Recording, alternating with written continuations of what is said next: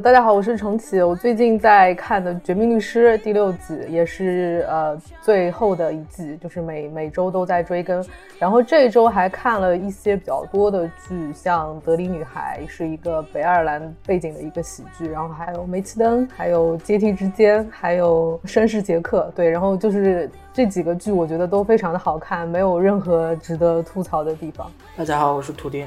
如果要说二零二二年目前为止最喜欢的，应该可能是弹子猪。但反正就是三四月剧都很多，都挺好的，就没有最喜欢的。嗨嗨，我是鸵鸟。然后我最近在看池昌旭主演的《魔幻之音》，是一部非常漂亮、非常有意思的音乐剧，都是男主很帅的剧。大家好，我是衣柜。我最近比较推荐的是《抹去重来》，然后同时为了看《绝命律师》在恶补《绝命毒师》。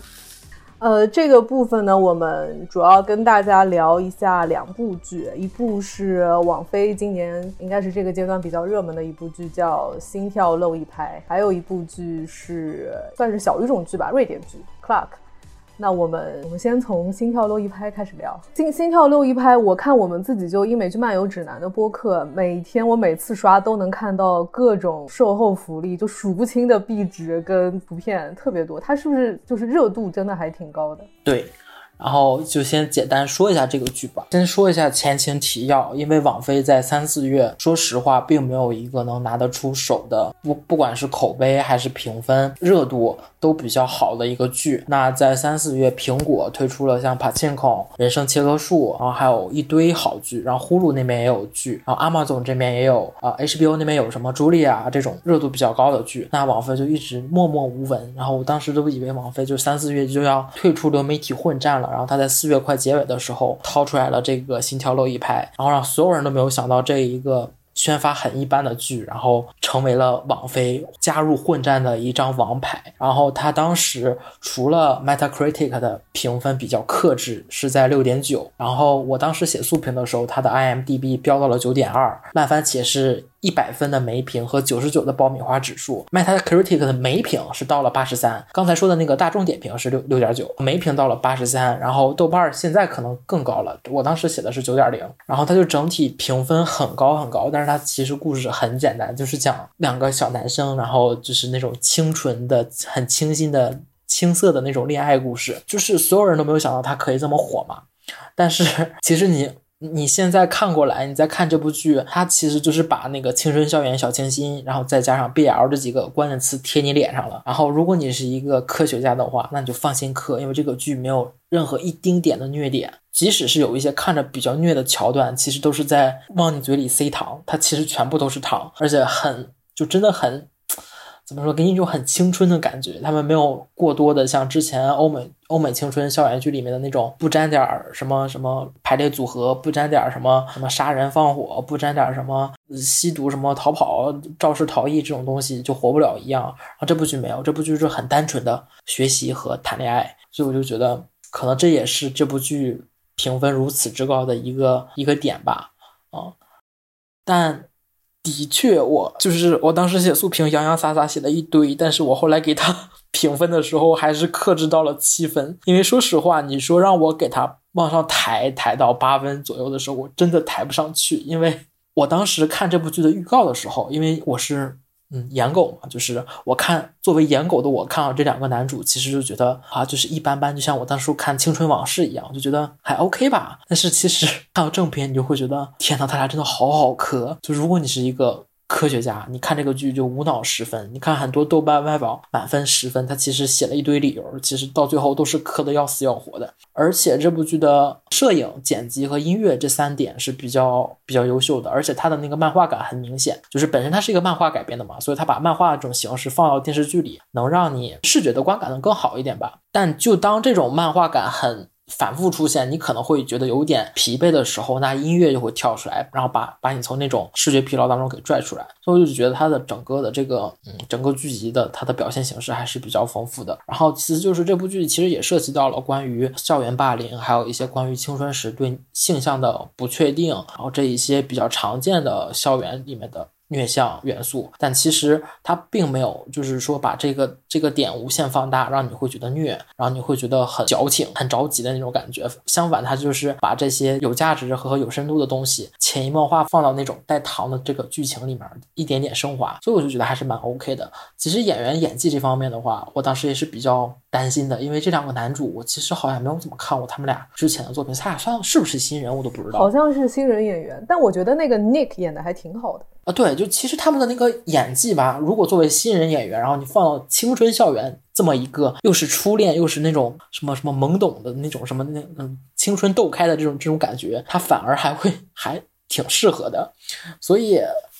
就是怎么说呢，天时地利人和吧，这部剧火成这个样子。哎，你我有个疑问，你们看的时候会觉得这个剧有点儿，也不能说低幼，就是。他讲的是高中生活，但你看性教育和亢奋这两部，也是以高中生群讲述高中生群体的这个青春题材来看，你有没有发现这两部剧里面的学生就比《心跳漏一拍》里面要成熟太多了？问题应该不是《心跳漏一拍》的问题，是那两部剧的问题。对，这就是我刚才说的很多欧美校园剧的一个一大现象，就是他们大部分的。剧集可能十部里面能有八部都是像性教育和亢奋在里面，就是又是排列组合，然后又是苦大仇深，又怎么怎么的。其实性教育还能好一点，亢奋你看它的题材其实都挺暗黑的了。对，但我觉得是亢奋跟性教育，还有像之前比较早的皮囊，他们这一系列的青春剧集是呃包含了很多复杂的议题，比如说你呃还就是还那个时候还是在一个未成年的阶段，那呃跟自己的家庭，比如说呃母女父子这样的一些议题，总体来说还是非常的丰富的。但是心跳漏一拍真的是我一开始真的被他这个。简单给震惊到了。我看第一集的感觉就是像不小心打开两个高中男生的日记本，就太真实、太朴实的日常了，搞得我都看到最后，我都有一点，哎呀天呐，感觉感觉就是入侵了他们一个非常私密的一个一个世界里面。对，然后特效又是动不动一些小风啊、小花啊、小蝴蝶啊在那儿。对，就是。很小清新，就是如果你很磕这种的话，就基本上无脑十分吧。就是他们很多，就看他们那些人的评价，其实你看到后来就是磕字当头，什么都不管。诶，那我有个疑问，就是这种清新简单的呃类型和这种，比如说太太府这种剧的磕的这个比起来，他们的磕法有什么不一样吗？太府的演技差呀，剧情也差。他除了就是。有那种化学反应，然后尺度稍微比较大，然后营业营的也很好之外，其实呃也没有什么优点了。就是像之前小齐看，我之前也看太傅嘛，太傅演技真的好烂的。这样子的吗？我还以为太傅，太傅嗯也不排除有演的好的，但是真的。大部分演技都很烂，呃，但其实这个的话，其实怎么说呢，就是小清新这种感觉，就像是是什么呢？你吃了好久的什么山珍海味，突然你给你来了一个萝卜腌菜，你就觉得哇，好好吃啊，就是这种感觉。啊当然，我不是说我不是说这个心跳漏一拍是萝卜萝卜腌菜，我不是这个意思哈，我只做了这么一个比喻，不要骂我，我只是做这么一个比喻，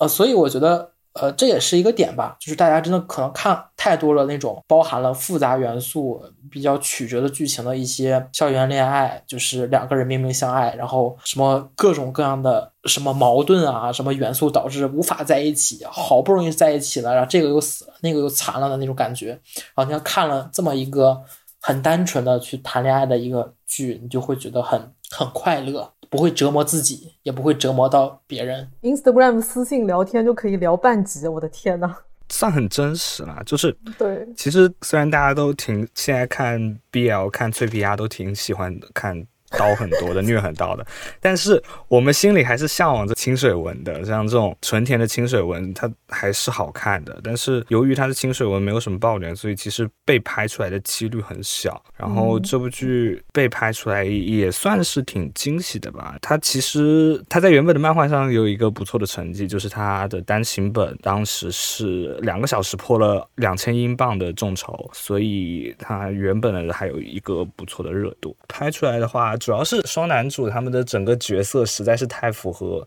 现在，就说我好吧，我最近我这段时间很很喜欢的两个人，其实都算是忠犬类型的，一个算是狼狗，一个算是大金毛，所以等一下，哪个是狼狗，哪个是大金毛？就是那个是大金毛，然后 Charlie 是那个很奶很奶的，我觉得算哈士奇吧，都不能算狼狗了。就是两种忠犬类型的男生在在一起谈恋爱，其实就就本身就已经很好磕了，然后他们也算是很向往的那种类型啦。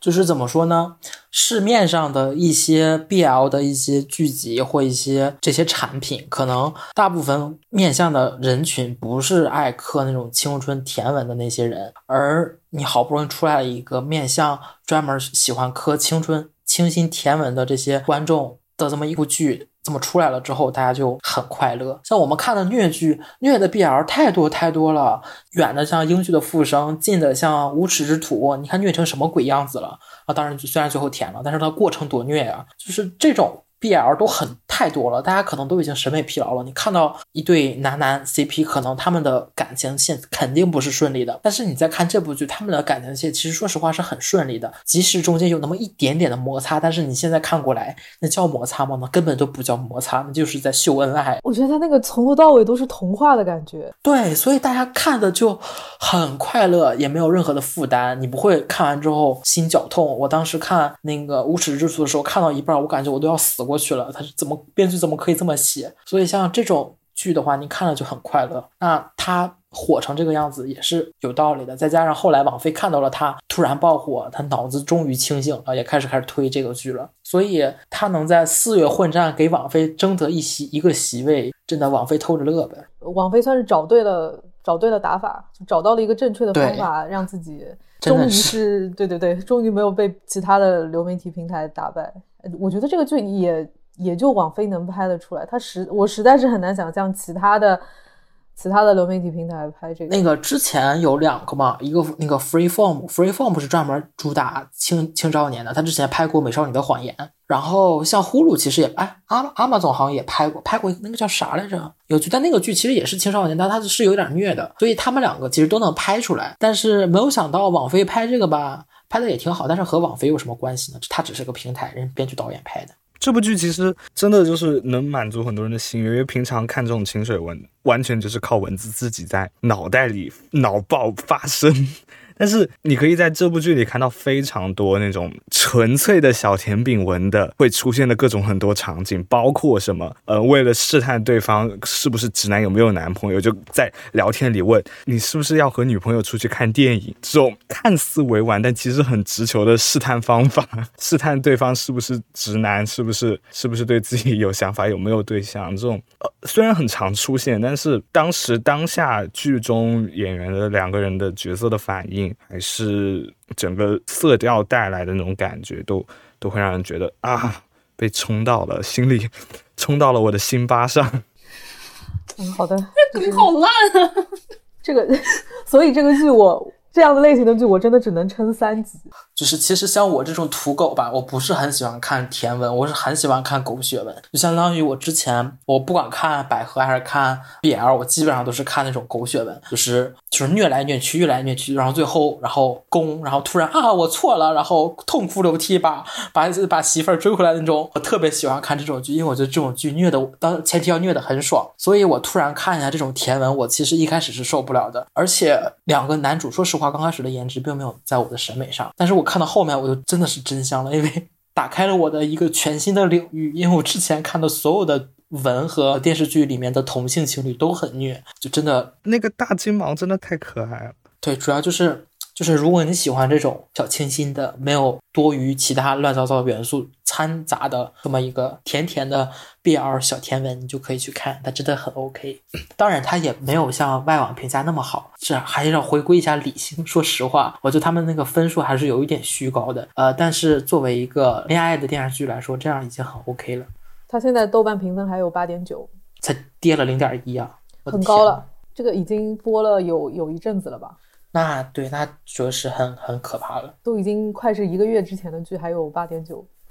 还是很很厉害。我有我有朋友就是一直看一直他看，好像说他看了五遍，然后就每遍看都在哭。这有什么可哭的？甜成这个样子还哭，我的天呐！这这个剧真的只有你俩能聊。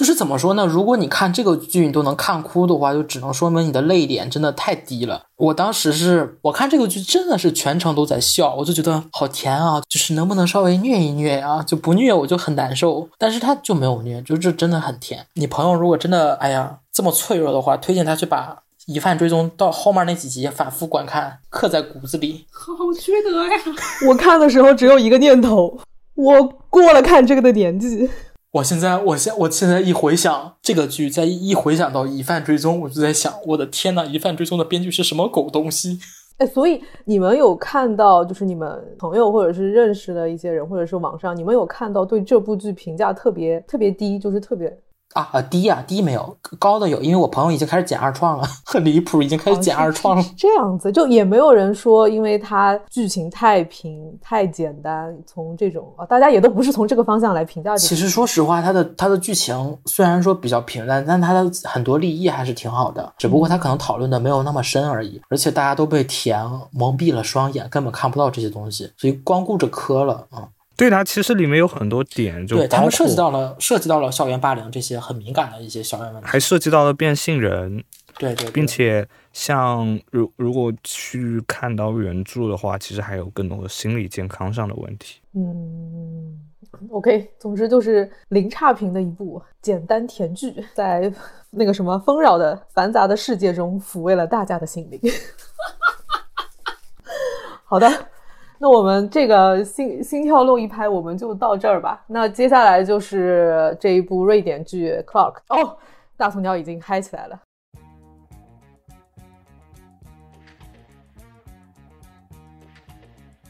我们的微博、微信公众号和小红书都叫英美剧漫游指南。微博和小红书会发布新鲜的英美剧资讯和新剧观感，微信公众号则只会推荐我们认为非常好看的剧。另外我们还有播客听众群可以在公众号后台回复 killing tv 找到入口。Killing tv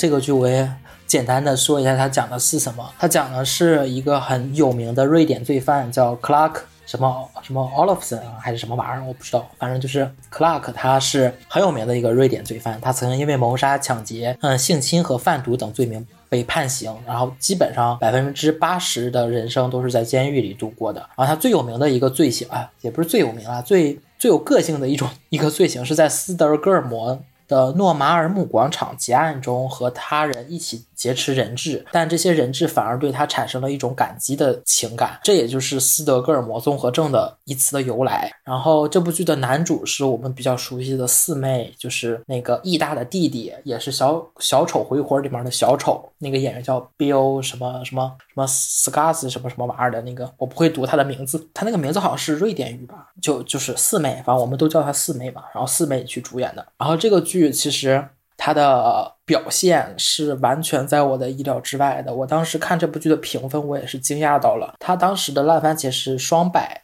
开分的，然后豆瓣八点一，然后 IMDB 七点五，只有六集，但是它的节奏很快，就基本上你可以跟着整个剧集走完它的那种比较疯狂、招摇，就是很夸张，甚至有一些荒诞的那个人生。然后这部剧的摄影画面基本上是一种随心所欲的一种狂欢，包括音乐就是很随意，和他的人生一样随意。然后其实说实话，我对这部剧的剧情我是持保有态度的，我觉得它的剧情其实很一般，但这部剧的分儿为什么这么高，就是赢在了选角上。他的男主选的真的太好了，他真的是太好了，他就是为了这个角色而生的，所以。这部剧能这么高分，我觉得百分之八十的原因都是在这个男主身上感觉是为了为了这个醋包了这盘饺子。啊，对，可以这么说。如果你们去看那个 Clark 本人的话，他其实也很帅，他有那个拍监狱的公式照，但是四妹更帅。哦，我搜了一下，他的中文译名叫比尔斯卡斯加德，哎呦，真的很拗口。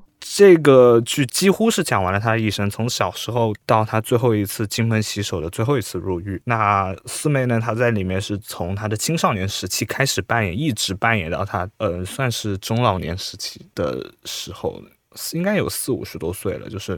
呃，肥胖，然后有大肚子的状态，但是在这期间，把他他的那个神态，就是那种玩世不恭的态度，都非常淋漓尽致的表现出来了。你会在开始会觉得他是一个那种很热门款的、很痞帅痞帅的阳光男生，然后会穿着那种西装，然后在大街上乱跑的那种感觉，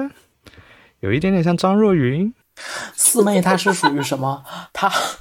他每一次就是如果演那种比较青春向的角色，我反而觉得他不是很适合，因为他的本身的长相就比较偏阴郁的那种感觉，所以他演阴郁性的角色就很好。所以我当时看《小丑回魂》的时候，我就觉得他好适合《小丑回魂》里面的那个、那个、那个、那个小丑。啊。他在这里面演的角色就是前期其实还好，到。青年左右，他开始放飞自我的时候，我就感觉他真的就是他的长相就和他的行为是完全划等号的，他真的好帅。然后稍微稍微回归一下，回归一下那个正常正常人，就是我是觉得他作为一个人物传记片的话，他有点像去年的侯斯顿，就是侯斯顿他的有一个问题就是他所有的东西都只是停于表面，他只是把这个人的人生的很表面的东西展现给你看了，他没有挖这个人到底是怎么去变成这个样子，他性格为什么是这个样子，包括他的这种行为以后产生了什么影响，全都没有说。所以这部剧也是有这么个原因，他就是把克拉克这个人一生的所有的事迹、所有的东西，很表面的东西东西表展示了出来。所以我觉得他作为一个人物传记来说，可能还是会比较一般吧。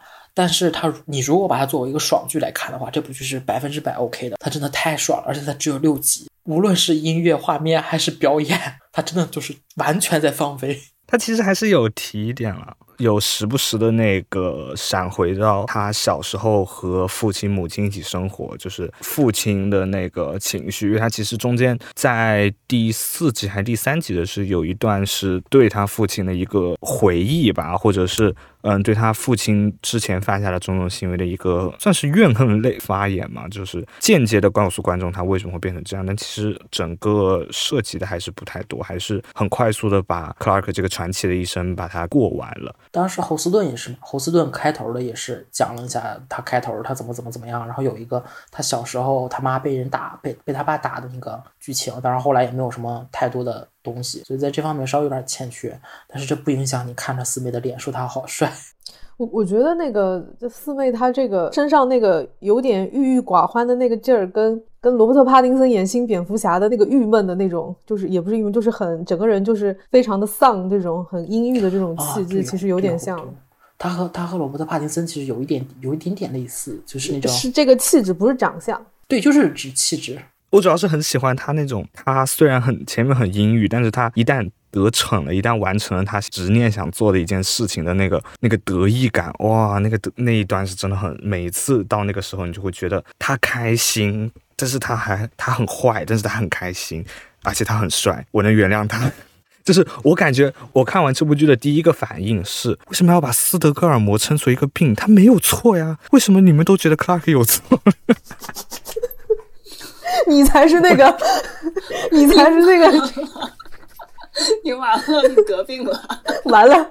呃，看了又看了一部剧，做了一个病患，这可如何是好？克拉克这个角色其实可以和《小丑回魂》里边那个小丑组个 CP 耶，都是他自己演的。我的天呐，我感觉会很带感。我我我觉得他身上，他就是在那个杀人、就抢劫这些做这些违法的事情的时候的那个快感跟那种放肆的感觉，其实我觉得跟《Killing Eve》里面那个小变态也有一点像，就是他他不管他不管这些规则，不管道德法律，他就是我想怎么样就怎么样的这种感觉。对啊，我都能想到，如果是动画或者漫画那种，就是往后抛一个炸弹，然后呜呼这样 往前飞跃的那种形象。对，而且他又不是说像小丑那种完全丧失人性，哎，也不是说完全丧失，就是那种那么没有人性的感觉。他还是有一点他自己的思想在的，就是你能把我怎么样，我就是想这么做，然后我只想做我想做的事情，至于这件事是违法还是不违法，我根本不关心的那种感觉，我就觉得很带感。就是而且只有六集嘛，然后他把他整个一生在这六集里面展现的还是比较完整的。对他其实也有，就是这个剧集也不是一直爽，在最后讲他的算是个结局吧，也也其实有嗯、整个情绪有下来很多，包括在有人要请他一遍一遍的去监狱里找他，帮他写回忆录，然后最后作家告诉他你。我并不打算写你了，你并不是这件事情的主角。他那个落寞感以及他最后说好洗金盆洗手，但是为了孩子的嗯家庭，不得不再去进行偷窃，然后最后心甘情愿的去被抓，为了保护孩子，他那一段还是挺让人记忆深刻的，就是。他最后被警察围堵，他就是他在车里是一直在大喊说车里有孩子，不要开枪，我会愿意走下来。在他前面经历这么疯狂的一个旅程之后，到最后回归一个，可能是因为父爱，可能是因为他也其实谈了非常多的女朋友，然后他也有很多孩子，但是在最后把他整个人沉下来，归到最后的一个总结，我觉得还是挺有感觉的。我是觉得像四妹最近她好像接的角色大部分都是这个类型的吧。这个其实是我印象当中她我看的她的戏里面唯一一个不是那么很抑郁的。她之前演演陈宝岩的时候不也是很阴郁的一个角色嘛？然后小丑回魂儿也是一个很阴郁的角色啊。当然我看他的戏就看的不是很多，我就看过这两个。那这个是他唯一一个我觉得比较外放的这么一个角色，他能表现成这个样子，我是觉得还真的很意外。可惜这个剧好像不是特别特别火吧？啊，但最近好像火起来了，刚开始不是特别火。希望奈飞能看看他。他可能火不到心跳漏一拍这个这个程度。好的，那这两部剧就聊到这里，大家拜拜。拜拜，拜拜。如果你喜欢本期节目，希望你去苹果 Podcast 给我们一个五星好评。我们下期节目再见。